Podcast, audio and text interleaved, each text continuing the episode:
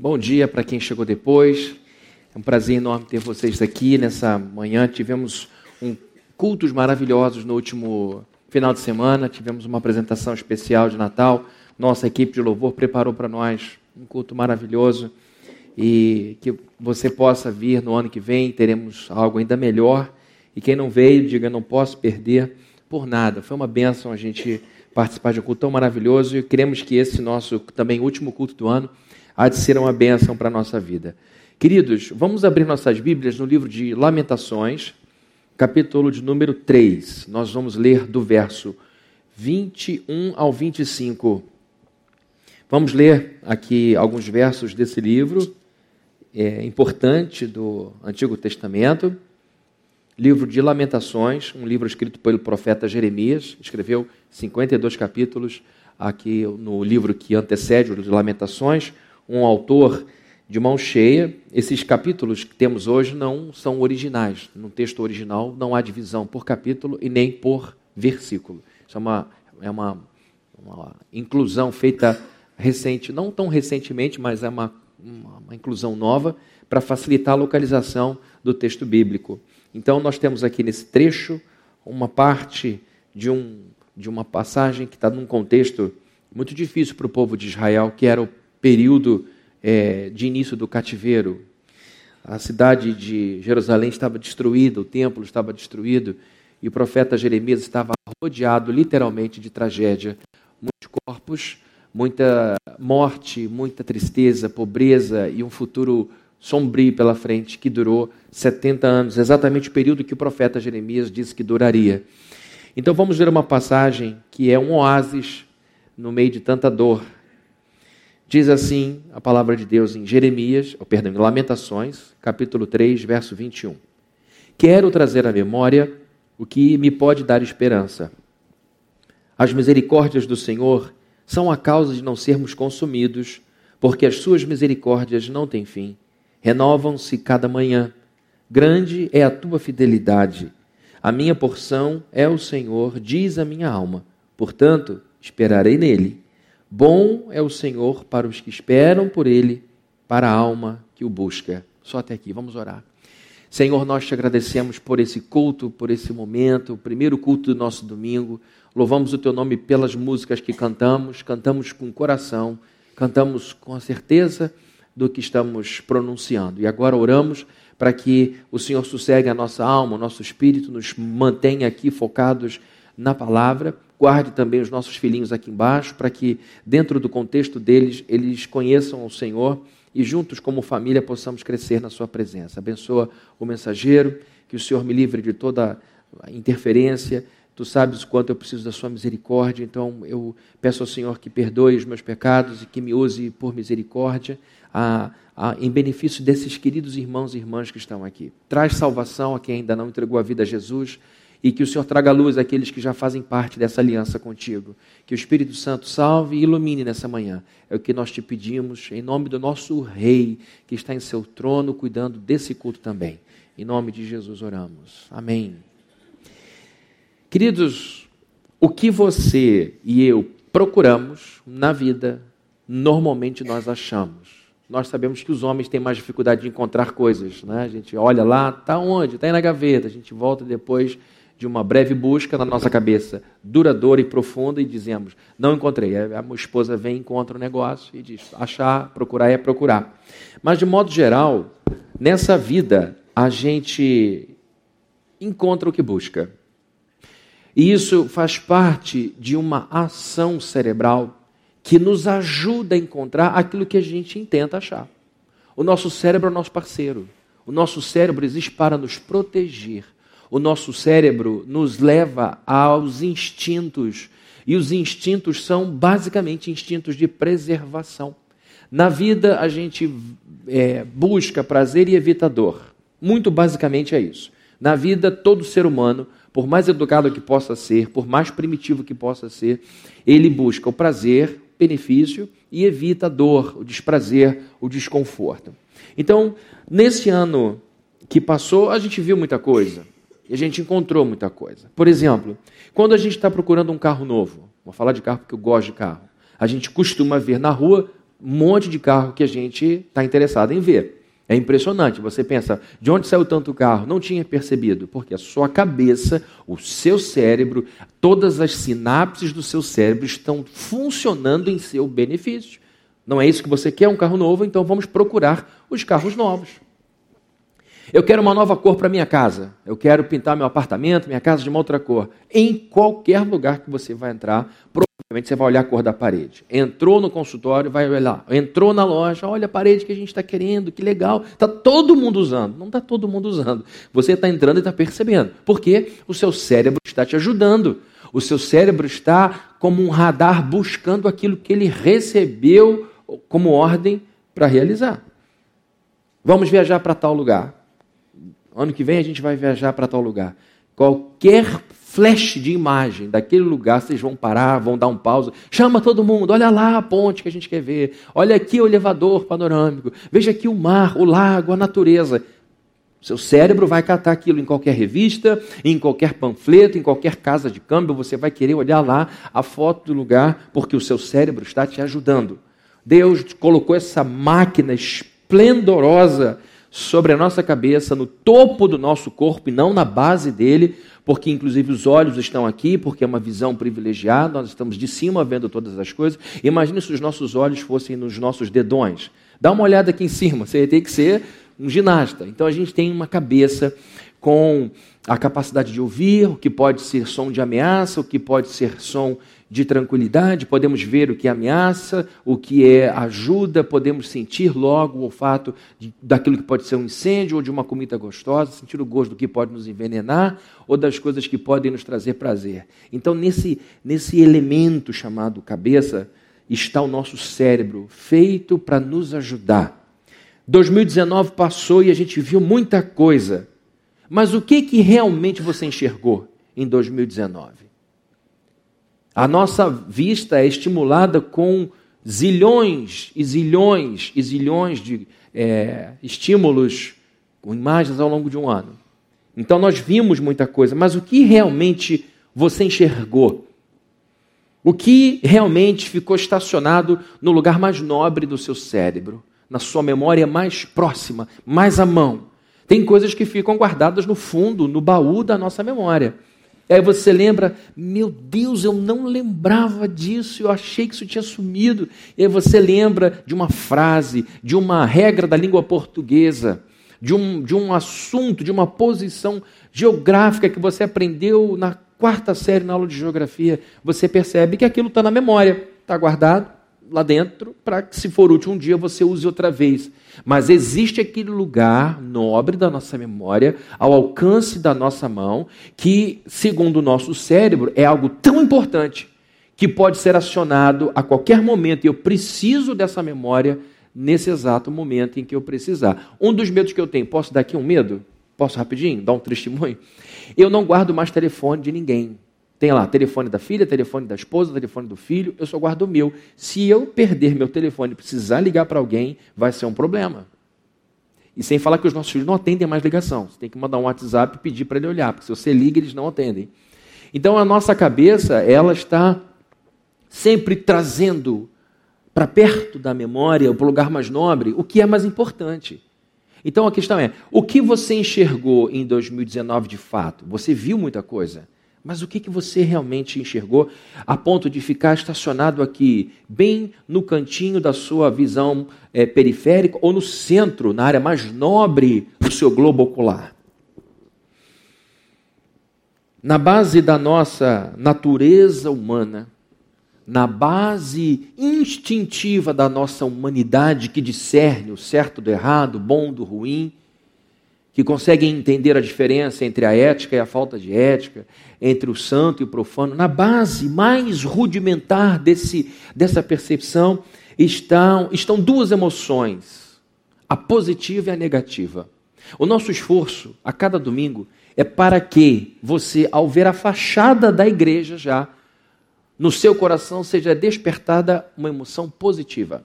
Por isso a gente é tão preocupado com a questão estética. A nossa fé, a nossa confiança na conversão das pessoas não está na questão arquitetônica, mas isto é um elemento importante para a pessoa que passa na rua e que normalmente tem uma predisposição contrária à igreja a olhar um lugar e de cara ter uma ativação positiva ou negativa.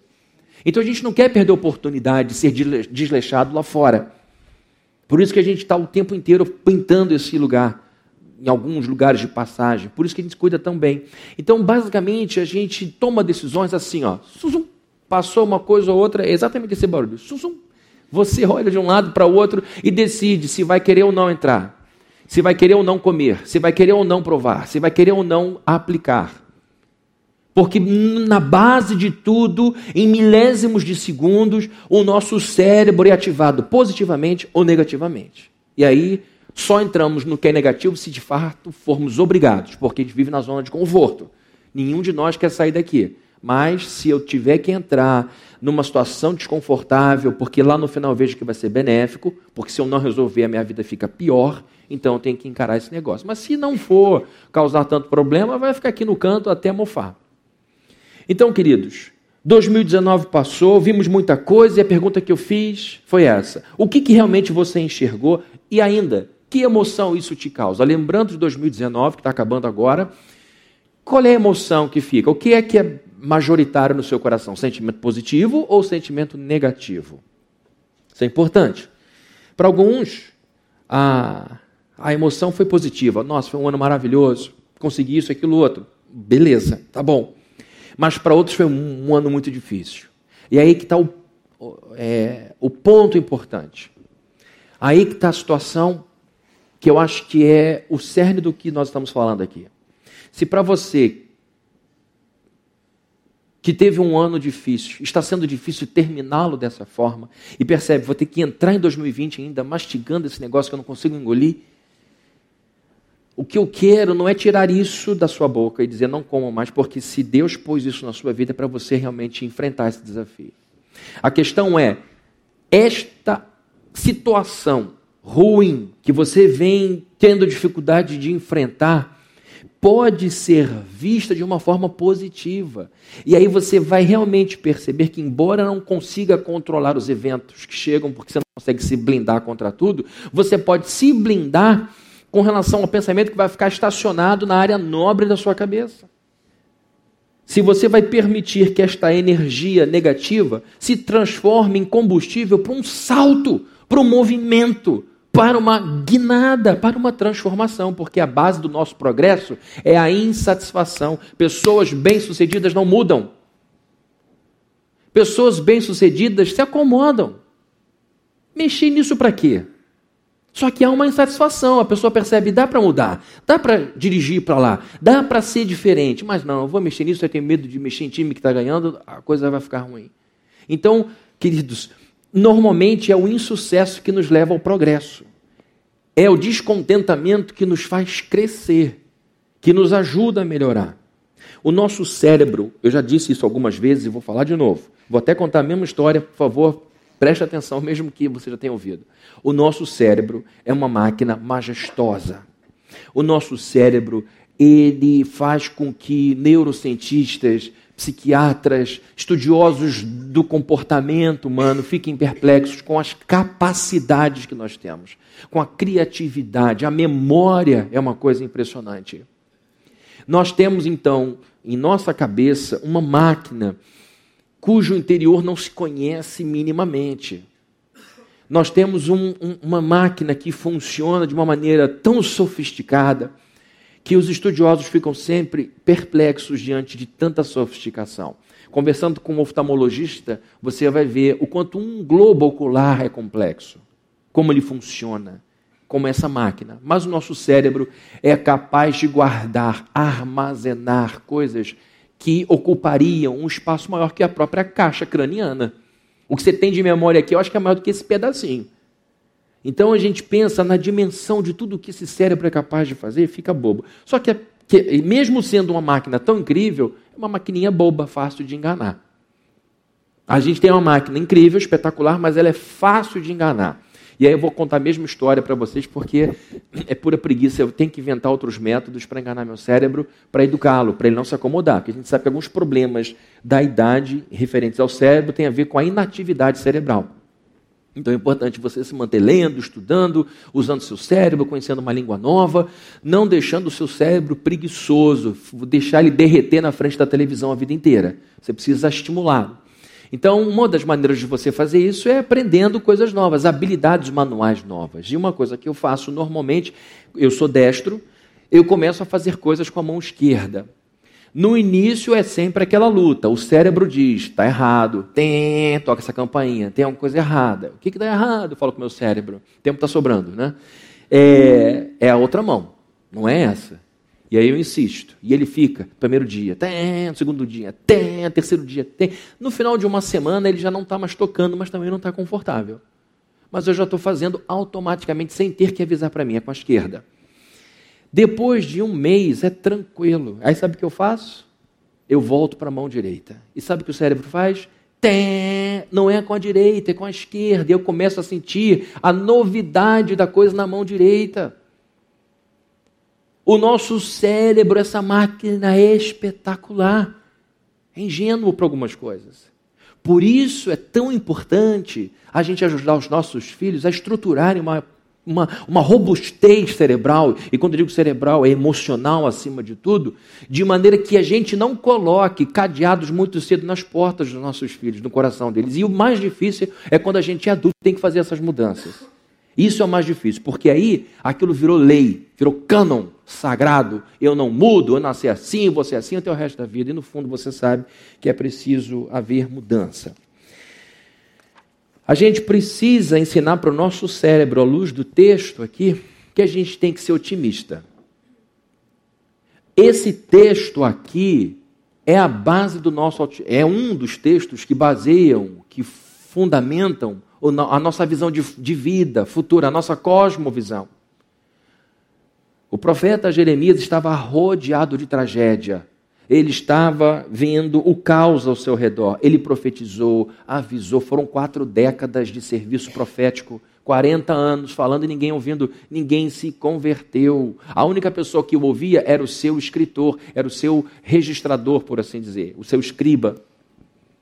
E agora ele fala, fala, fala, fala, fala e ninguém ouve. Depois começa o desespero. Nabucodonosor cerca a cidade, toma a cidade, mata um monte de gente. E ele então, rodeado, sentado na sarjeta, diz algo: Quero trazer à memória o que pode dar esperança. Anteriormente, nos versos anteriores, ele está lamentando. Ele está triste, ele está abatido, ele está vendo a realidade. Mas agora, para não sucumbir à tristeza, para não entrar em colapso, para manter viva a sua alma, e não só existente, mas uma, uma alma plena, ele diz: Eu quero trazer a minha cabeça, eu quero trazer aos comandos da minha mente, e isso, queridos, foi escrito numa época muito pré-tecnológica. Tecnologia sempre houve, tá? Quando se encontra lá no museu uma pedra mais afiada que servia de faca, aquilo é tecnologia. Mas se a gente for comparar com as máquinas de ressonância nos dias de hoje, em que mapeiam o cérebro e mostram onde é que está mexendo enquanto a pessoa pensa, sente alguma coisa, aqui é uma era muito primitiva. E agora esse homem olha para a tragédia ao redor e diz: Eu quero trazer à memória o que pode me dar esperança para o futuro. Eu quero trazer à minha cabeça algo que me ajude a subir acima desse cenário atual, real, verdadeiro e que pode me trazer esperança para o dia de amanhã. Por isso, queridos, eu estou dizendo que nós precisamos, para o ano que vem, para o ano de 2020, precisamos tomar a decisão de olhar para a vida com mais esperança. Nós precisamos olhar para a vida com mais esperança. E eu me dirijo às pessoas que tiveram um ano cuja emoção é negativa. Nós estamos rodeados de tristeza, não foi um ano fácil, Porém, eu tenho condição de, em meio à tragédia, trazer à minha cabeça, eu tenho a possibilidade de comandar as minhas sinapses. Eu posso treinar minha cabeça, eu posso invocar o pensamento certo, eu posso tirar os errados daqui e deixar a área nobre para aquilo que realmente me dá esperança, não que me esmaga estava na condição, no poder da vontade do profeta Jeremias escolher que pensamento ia habitar na área nobre. Ele não está pedindo amnésia, ele não está se enchendo de álcool para apagar, ele não está tá querendo apagar a cabeça, ele está querendo pensar da forma certa. Aqui não há nenhum positivismo místico, aqui não há nenhum esforço humano de autoajuda. O que ele está fazendo é um exercício de esperança fundamentado em Deus. Ele está refletindo e ele está selecionando os pensamentos que virão à sua cabeça. Nós temos que, para 2020, olhar mais para as oportunidades que para os problemas. É escolha é escolha. Você tem que escolher olhar para as oportunidades que os problemas te causam, porque se você for olhar só para os problemas, você vai entrar em casa agora, trancar a sua porta, fechar a sua janela, não quero ver fogos de nada, porque os fogos me dizem que o ano começou e eu tenho um problema para resolver. Essa é uma opção. Ou você pode optar em, em seguir outro caminho, que eu vou falar um pouquinho lá pelas quatro e meia da tarde. Em 2020, a gente tem que olhar mais para as virtudes das pessoas que seus defeitos. A gente tem que tentar ver o que as pessoas têm de bom. Se o convívio é inevitável, você precisa, para poder tornar esse convívio respirável, olhar as virtudes da pessoa e perceber: ainda dá para conviver, ainda dá para admirar, ainda dá para ter inspiração. A gente precisa olhar mais para aquilo que nós já temos em mãos do que para aquilo que a gente ainda não tem. A sociedade de consumo vai fazer você desejar o que você não tem. Você compra um negócio, aí lança um novo modelo. Você fica angustiado porque mudou o negócio. E na cabeça da gente, o treinamento deles é esse: vamos fazê-los se sentirem miseráveis. Porque eles precisam de mais, a gente precisa. Então a gente tem que, no ano que vem, tentar olhar mais para o que já tem, para o que chegou para não ficar com um sentimento de carência muito forte. A gente em 2020 tem que olhar mais para aquilo que pode ser mudado e menos para aquilo que não tem mais como mudar. Não adianta, não adianta ficar olhando para o Parque da Colina, para o Maruí. Já acabou. Não adianta olhar para o marido que se foi, divórcio, para a esposa que se foi, divórcio. Não dá. Não dá mais para olhar para aquela coisa que acabou com tudo, que destruiu. Já passou, já acabou. Nós precisamos ver o que de fato sobrou e o que dá para fazer com o que sobrou. Olhem a, a Europa pós-guerra, a Alemanha pós-guerra. A Alemanha ficou destruída, humilhada e caracterizada como nazista. A Alemanha carrega até hoje o peso, o medo de ser associada ao nazismo, ao fascismo que tomou conta daquele país. Até hoje eles lidam com isso com muito cuidado, com muito problema. Eles poderiam estar até hoje lamentando, olha as nossas ruínas, vamos fazer aqui um museu à ruína, museu à destruição, vamos, vamos cantar em nome da tristeza, vamos ficar aqui olhando para os nossos eh, filhos pobres, as nossas escolas foram destruídas, não temos mais hospital, não temos mais nada, nós pisamos na bola, achamos que era o melhor. A eugenia, essa engenharia de DNA, e tentamos achar que se extirpássemos os genes ruins das pessoas com doenças, com deficiências, matando-as, esterilizando-as. É, essa visão racista do mundo, eugenia foi um processo, entre aspas, científico que proliferou na Alemanha e quase nos Estados Unidos. Ó, tem um sujeito com uma deficiência física, mata ele, porque se ele continuar distribuindo esse gene, ele vai piorar a humanidade. Então eles tentaram buscar a verdadeira humanidade, a visão ariana da vida. Então, se eles ficassem lá dizendo erramos, estamos aqui por causa do nosso erro, eles estariam até hoje na pobreza, na miséria. Mas hoje, queridos, tem marcas fortes de carro, marcas fortes de medicamentos, são conhecidos pela excelência, pela capacidade de fazer tudo com precisão. A engenharia alemã é um absurdo. Por quê? Por causa da cabeça por causa da cabeça, por causa da cabeça deles. Nós precisamos, como eles fizeram. O que, que sobrou na Alemanha? Alemães. O que, que sobrou na Alemanha? Sobrou um rio aqui, sobrou uma escola ali, sobrou uma virtude ali, sobrou arrependimento no coração de outro. O que vamos fazer? Vamos mudar. Vamos mudar. E mudaram. E num espaço curto de tempo, se tornaram podres de rico. Comparem Brasil com Alemanha. cabeça. Por isso eu estou dizendo que Jeremias nos ensina a trazer para a cabeça o que pode nos exaltar e não nos esmagar. Me segurei porque o que eu ia falar agora, só para 5 e 10. Me segurar. Veio aqui, ó. Eu segurei. Para não estragar meu esboço. Quando você muda o olhar, quando você muda o olhar, eu estou catando esperança. Sobrou uma roda aqui, tem uma outra roda ali que eu acho que se juntar com esse pneu dá para montar uma bicicleta. O ideal seria entrar na loja, pagar a vista por uma super bicicleta, mas eu não tenho condição. Mas se eu juntar daqui, daqui, daquilo outro, eu vou conseguir chegar lá, lá, lá, lá. Isso é mudar o olhar. Sabe o que acontece quando a gente muda o olhar? A gente muda os resultados. Muda tudo que é resultado. O que antes era uma roda jogada com um guidão jogado é agora uma peça única que leva você de um lado para outro. Porque você catou o que tinha, ao invés de ficar lamentando o que você nunca teve. A gente precisa dizer para o nosso cérebro: veja mais do melhor e não do pior. Sabe por quê? Embora o pior seja uma realidade, o melhor também é. Ser realista, vamos ver o mal, é verdade. Mas também é ser realista ver o bem, ver o que existe. Vamos dar um exemplo aqui simples. Quando você está dirigindo, vamos pegar a Via Lagos, indo para é, Búzios, Cabo Frio, a estrada é bonita, eu acho linda. Indo para Araras, Itaipava, estrada é linda. Passou de Petrópolis ali para mim é um trecho espetacular, aquelas pedras gigantescas. Mas a gente passa 100, 110, dependendo da pessoa, 180, 190.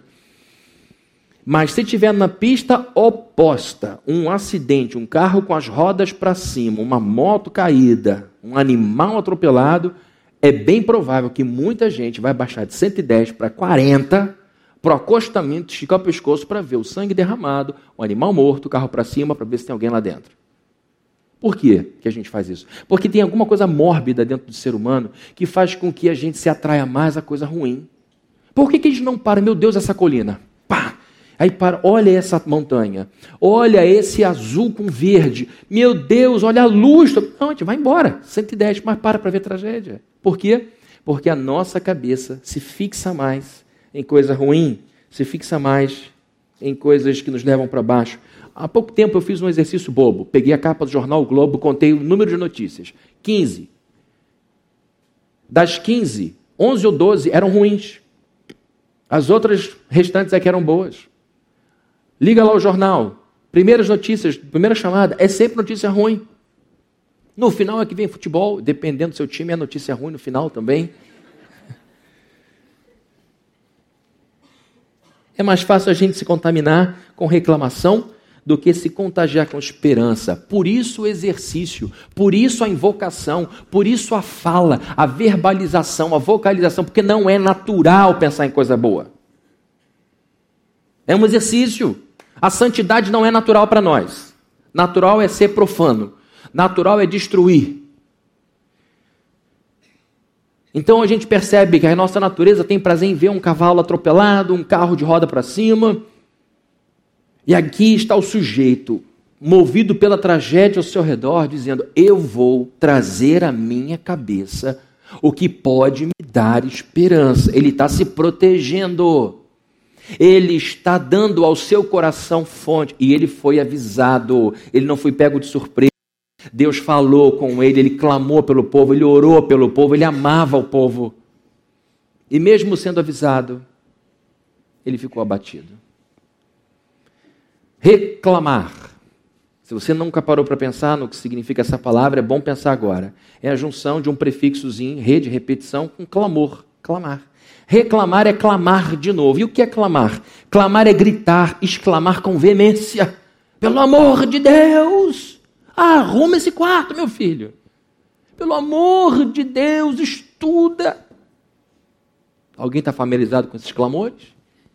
Pelo amor de Deus, me ajuda. Deixa esse banheiro organizado. O clamor é um pedido. Reclamar é repetir um clamor. E se você vive reclamando de sua tristeza, o seu cérebro, se você vive clamando por, porque é isso que é reclamar. É clamar e repetir. E pelo que eu estou repetindo esse clamor? Pela tristeza. É isto que o teu cérebro vai te ajudar a catar. Notícia que te deixa triste. Você ouve na rua, fulano levou três tiros. O quê? Três tiros? Aonde? No peito, na cabeça ou na perna? Ah, coitado, três tiros. Aí começa, fulano levou três tiros. Aí daqui a pouco tá 18 tiros atingidos, chega naquele, daquele jeito.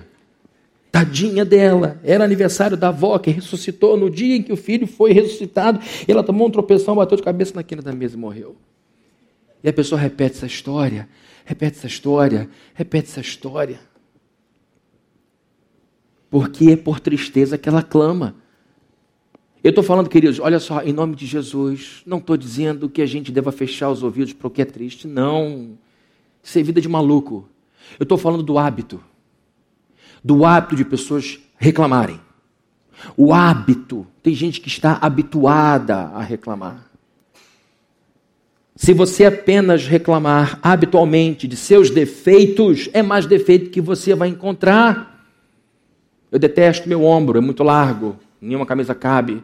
Eu detesto meu ombro, é muito estreito. Eu detesto minha barriga, detesto as minhas costas, odeio minha sobrancelha. Ah, se meu nariz fosse desse jeito.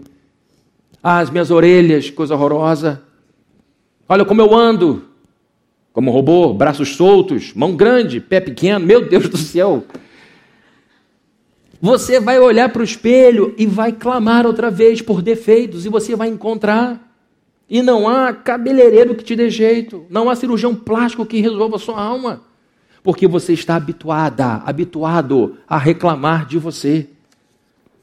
E não é só de físico, não. Ai, eu falo demais, eu falo de menos. eu acho que fui eu que estraguei a conversa. Eu acho que eu que falei de menos, eu que falei demais, eu não tinha nada que fazer aquele comentário. Se você apenas reclamar de tudo que é ruim ao seu redor, teu cérebro vai catar problema em tudo. E em todos. Não falei? Está todo mundo vendo, a pessoa vê o negócio no canto ali, ó. Está ali o problema. E o tempo inteiro você vai tratar de trazer essa coisa ruim para qualquer conversa. Uma solução que eu acho que ajuda bastante é, ao invés de reclamar do problema, reconheça o problema e resolva o problema. Uma coisa é você ficar reclamando da situação, reclamando, reclamando. Outra coisa é você, ó, tá ruim. Eu reconheço que está ruim. Não tá bom. Eu vou resolver esse negócio. E eu vou dizer para uma coisa: Segundo muitos estudiosos da felicidade, felicidade está em resolver problema, não na ausência de problema. Ah, eu queria assumir, não tem mais problema. Caminho para depressão.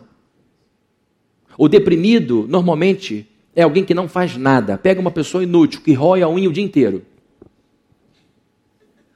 Minha vida é isso, a unha. Eu já comi um quilo de unha.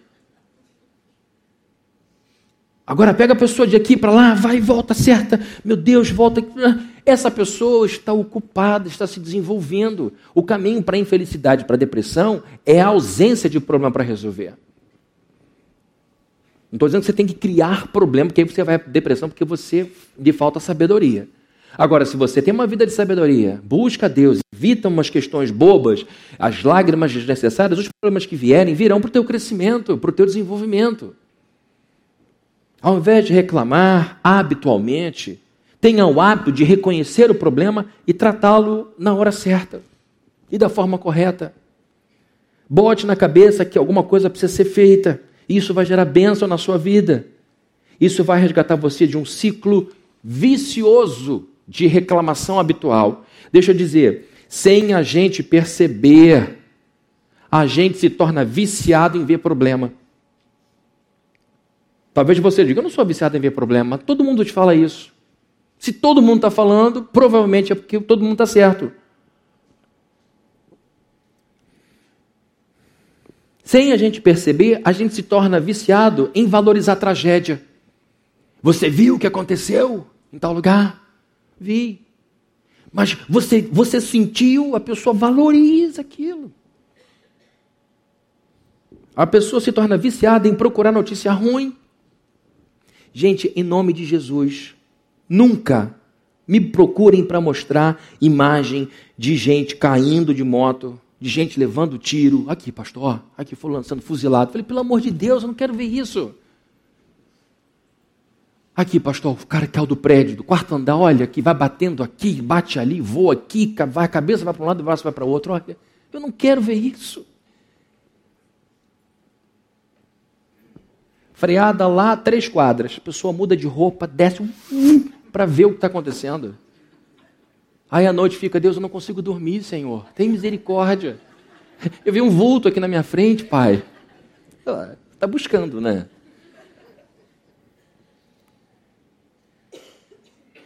Gente que, que se tornou viciada em reclamar. Reclama de tudo. É o país, é o calor, é o frio, é o porteiro, é a falta de porteiro, muito porteiro. Gente que se viciou em enxergar tudo de ruim, de botar ênfase no que está quebrado. É importante ver problema, tá? Deixa eu dizer uma coisa para vocês. A Plena está aqui, eu vou dizer só da Plena, mas na verdade são dois mil anos de história. A Plena está há 21 anos resolvendo problemas da cidade. Pastor normalmente não é chamado para levar um grupo para a Disney. Aí, ó, sugestão para 2020. Dependendo do grupo, não me chama. Foi adolescente de desespero. Pastor normalmente não é chamado para participar de programas de televisão que todo mundo está relaxado, só fala de coisa amena. Quando o pastor vai para a televisão, ou ele está vendido o negócio, ou ele vai ser jogado na cova dos leões. Então estamos há 21 anos resolvendo problema, ou seja, nós sabemos o que é problema. Uma igreja. Igreja, majoritariamente, as pessoas que entram na igreja entram por causa de problemas. Mas a igreja, antes de ser um hospital, é fonte de vida cheia de esperança. É o problema que te traz, mas é a esperança que te mantém. É a esperança de que um dia você vai encontrar o Cordeiro, que você vai ver Jesus face a face. Um dia você vai conhecer Jeremias pessoalmente. Nós somos as pessoas que veem problemas e resolvem problemas, mas que têm na sua vida a base da esperança. Nós sabemos que tudo um dia será restaurado plenamente. Queridos, olha só. O que eu estou dizendo tem a ver com esperança e otimismo, mas eu não estou aqui vendendo esperança e otimismo a partir da nossa própria vida. A gente precisa ter o que esse homem tinha. A razão da esperança de Jeremias eram as misericórdias, bem no plural, as misericórdias.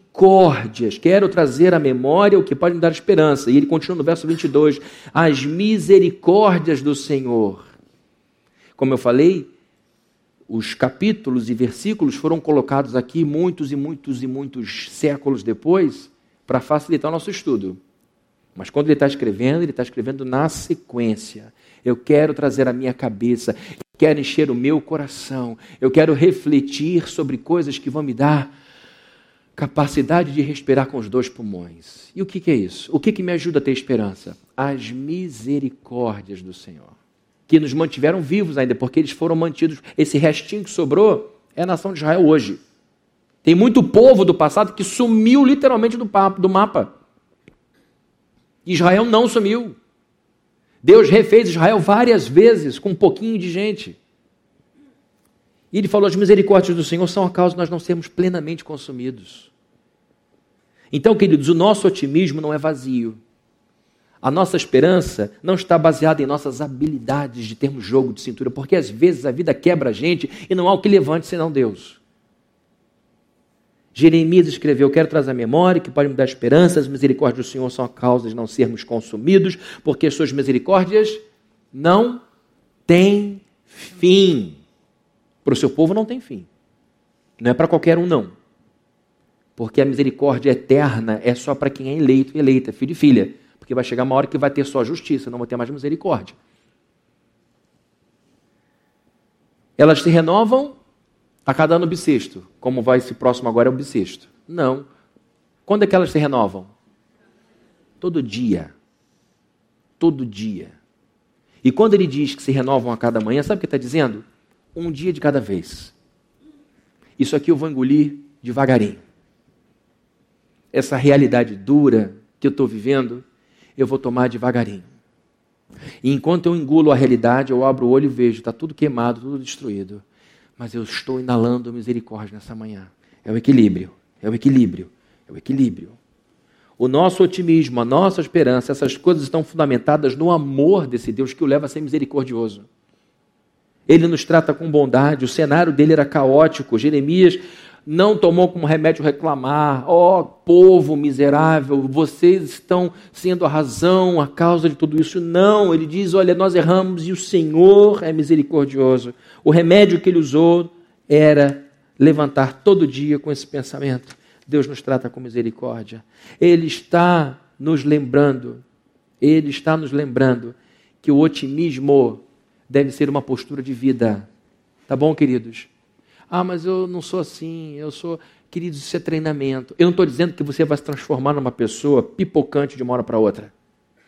Isso é ir contra a sua natureza. Eu sei que você pode ser uma pessoa reservada, quieta e talvez com uma forte tendência à tristeza, à melancolia. Mas olhando para a Bíblia, ainda que seu estado seja mais, ainda que teu sistema psíquico seja mais, seu aparelho seja mais voltado para isso, você não pode deixar que as dificuldades da sua vida sejam maiores ou mais fortes do que as misericórdias do Senhor, porque a realidade de Deus na sua vida precisa prevalecer. Porque no final nós já temos a vitória. Amém? Amém. Jesus já morreu na cruz por nós, o céu é que nos espera o que nos espera não são férias de 15 dias, ou 30 dias, ou uma semana. É um Shabá. É um descanso cheio de shalom, cheio de paz. Então nós já temos isso garantido. Deus prometeu e Ele cumpre o que promete. Então, enquanto isso não chega, vamos viver todo dia trazendo à nossa memória o que nos traz esperança. O que te traz esperança? É um texto de Isaías 49, é uma passagem de Deuteronômio, é um texto do Evangelho que você sabe que quando você lê, você sabe, foi escrito para mim. Esse negócio é meu. Deus fala comigo. É impressionante como minha alma revigora. Porque é, é o seu texto com Deus. Vá para Ele. Traga Ele a sua memória, traga Ele ao seu coração. E assim você vai poder levantar a sua cabeça em meio ao caos e dizer: não está bom aqui ao redor, mas dentro de mim está tudo sob controle. As misericórdias do Senhor se renovam a cada manhã. Então, queridos, em 2020, quando o dia estiver amanhecendo, toda vez que em 2020 você tiver a oportunidade de ouvir o dia começar. E como é que a gente ouve o dia começar? Pelo menos onde eu moro é quando ainda dá para ouvir passarinho. Depois você ouve buzina e motor de carro. Mas quando você acorda bem cedinho, você ouve os passarinhos cantando. Eu moro em frente ao campo de São Bento. Então eu vejo, ouço muito passarinho, bem te vi principalmente. Toda vez que você acordar em 2020 bem cedinho, toda vez que você estiver se arrumando bem cedo para o seu trabalho, está lá arrumando a gravata, botando a sua camisa, toda vez que em 2020 você estiver bem cedinho, acordando seu filhinho, pondo ele no carro para levá-lo para a escola, toda vez em que 2020 você estiver fazendo aquele café super cheiroso, bem cedo, coisa gostosa, o dia está começando, você faz um café, aquele cheiro de dia começando. Toda vez, bem cedinho, 2020, você estiver saindo de casa, da sua garagem, o porteiro abre o portão e você põe o teu carro na rua, bem cedinho você lembra, as misericórdias do Senhor estão começando. Vai dar tudo certo. Eu vou chegar lá. Deus é misericordioso. Todo dia. Para Deus não tem domingo, dia de descanso. Nesse sentido. Ele trabalha direto. Ele faz milagre o tempo inteiro. As misericórdias do Senhor vão se renovar a cada manhã de 2020 em sua vida, em seu casamento, na vida dos seus filhos pequenos. As misericórdias do Senhor vão se renovar na adolescência desafiadora dos seus filhos. As misericórdias do Senhor vão se renovar na sua empresa que passou maus bocados em 2019.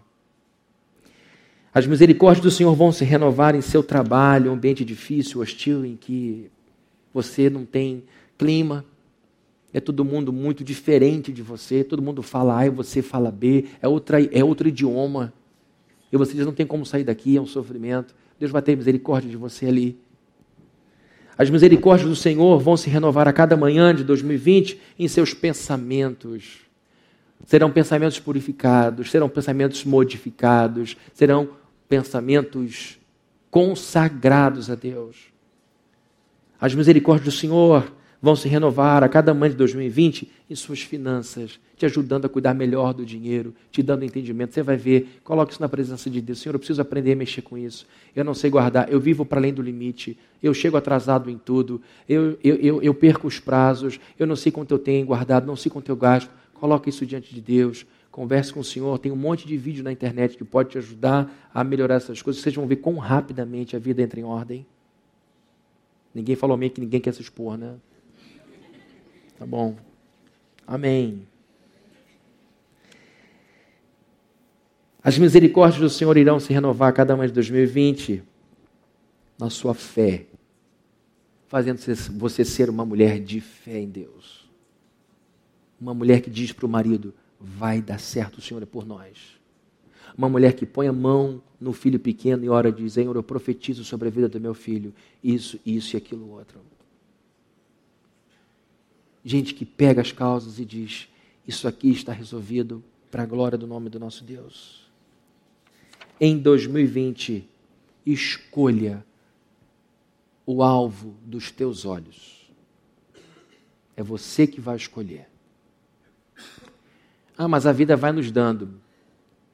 Vai nos dando, mas é você que escolhe o que fazer com o que a vida te deu. Se tornar um lamurior, um lamurioso, ou se tornar alguém que se supera e diz: tá bom, eu vou aprender a lidar com isso, com serenidade. Em 2020, ao invés de você fixar os seus olhos no que está destruído, no que se foi, se fixar naquilo que não chegou, fixe nas misericórdias de Deus traga para a sua vida, decore versículos e repita-os para você. E quando você perceber que um versículo virou paisagem, não tem mais efeito, decore outro. Quando você perceber que aquele já não faz diferença, porque às vezes acontece, você diz, meu Deus, parece que eu não estou lendo nada. Vai para outro texto, está vencido. Chegou a hora de você buscar maná novo. Chegou a hora de você buscar coisa nova. Isso vai encher seu coração, vai encher você de perspectiva. E você vai perceber que quando desfoca do problema, descobre um universo novo de oportunidades é porque você estava olhando só para a mancha e viu tudo, tudo manchado. Agora você está vendo que existe uma página em branco para você escrever o que bem entender com Jesus Cristo. Amém? As misericórdias do Senhor se renovam a cada manhã. Vamos orar? Pedir a Deus a benção dele. Senhor querido, muito obrigado por essa manhã, muito obrigado pela sua bondade, obrigado pelo seu amor em nossa vida. Entregamos em tuas mãos esse nosso coração pequeno, esse nosso coração seguro, que muitas vezes fica tremendo porque insiste em olhar para o lugar errado. Nós oramos em nome de Jesus para que façamos como Jeremias, que nós possamos comandar nossos pensamentos. Nós somos os donos das nossas cabeças e nós queremos tirar daqui de dentro tudo aquilo que tem nos esmagado, nos oprimido, quer tenha sido posto por gente de fora, quer tenha sido posto por nós mesmos, nós queremos agora colocar em nossa cabeça as palavras que vão nos trazer esperança, que vão nos fazer sair desse lugar para um outro mais alto. Em nome de Jesus, que a gente saiba que a razão do nosso sucesso e da nossa esperança não tem a ver conosco, tem a ver, em primeiro lugar, com as misericórdias de Deus que nos tira do caos. O Senhor levantou Israel desse lugar, o Senhor honrou essa nação e hoje estamos diante de um país incrível nós te pedimos então que essa esperança seja nossa também. E que o Deus de Abraão, de Isaac e Jacó seja também o Deus do João, da Carla, do Marcos, da Patrícia. Que em nome de Jesus o Senhor entre na nossa vida e que o Senhor faça flores novas surgirem no nosso jardim. E que a gente olhe para isso, ó Deus, mais do que para a grama seca. Que a gente veja as bênçãos do Senhor surgindo aqui e ali. E que a graça do nosso Senhor Jesus Cristo, o amor de Deus, o nosso Pai, estejam com todos nós, desde hoje para todos sempre. Amém. Amém. Que Deus te abençoe.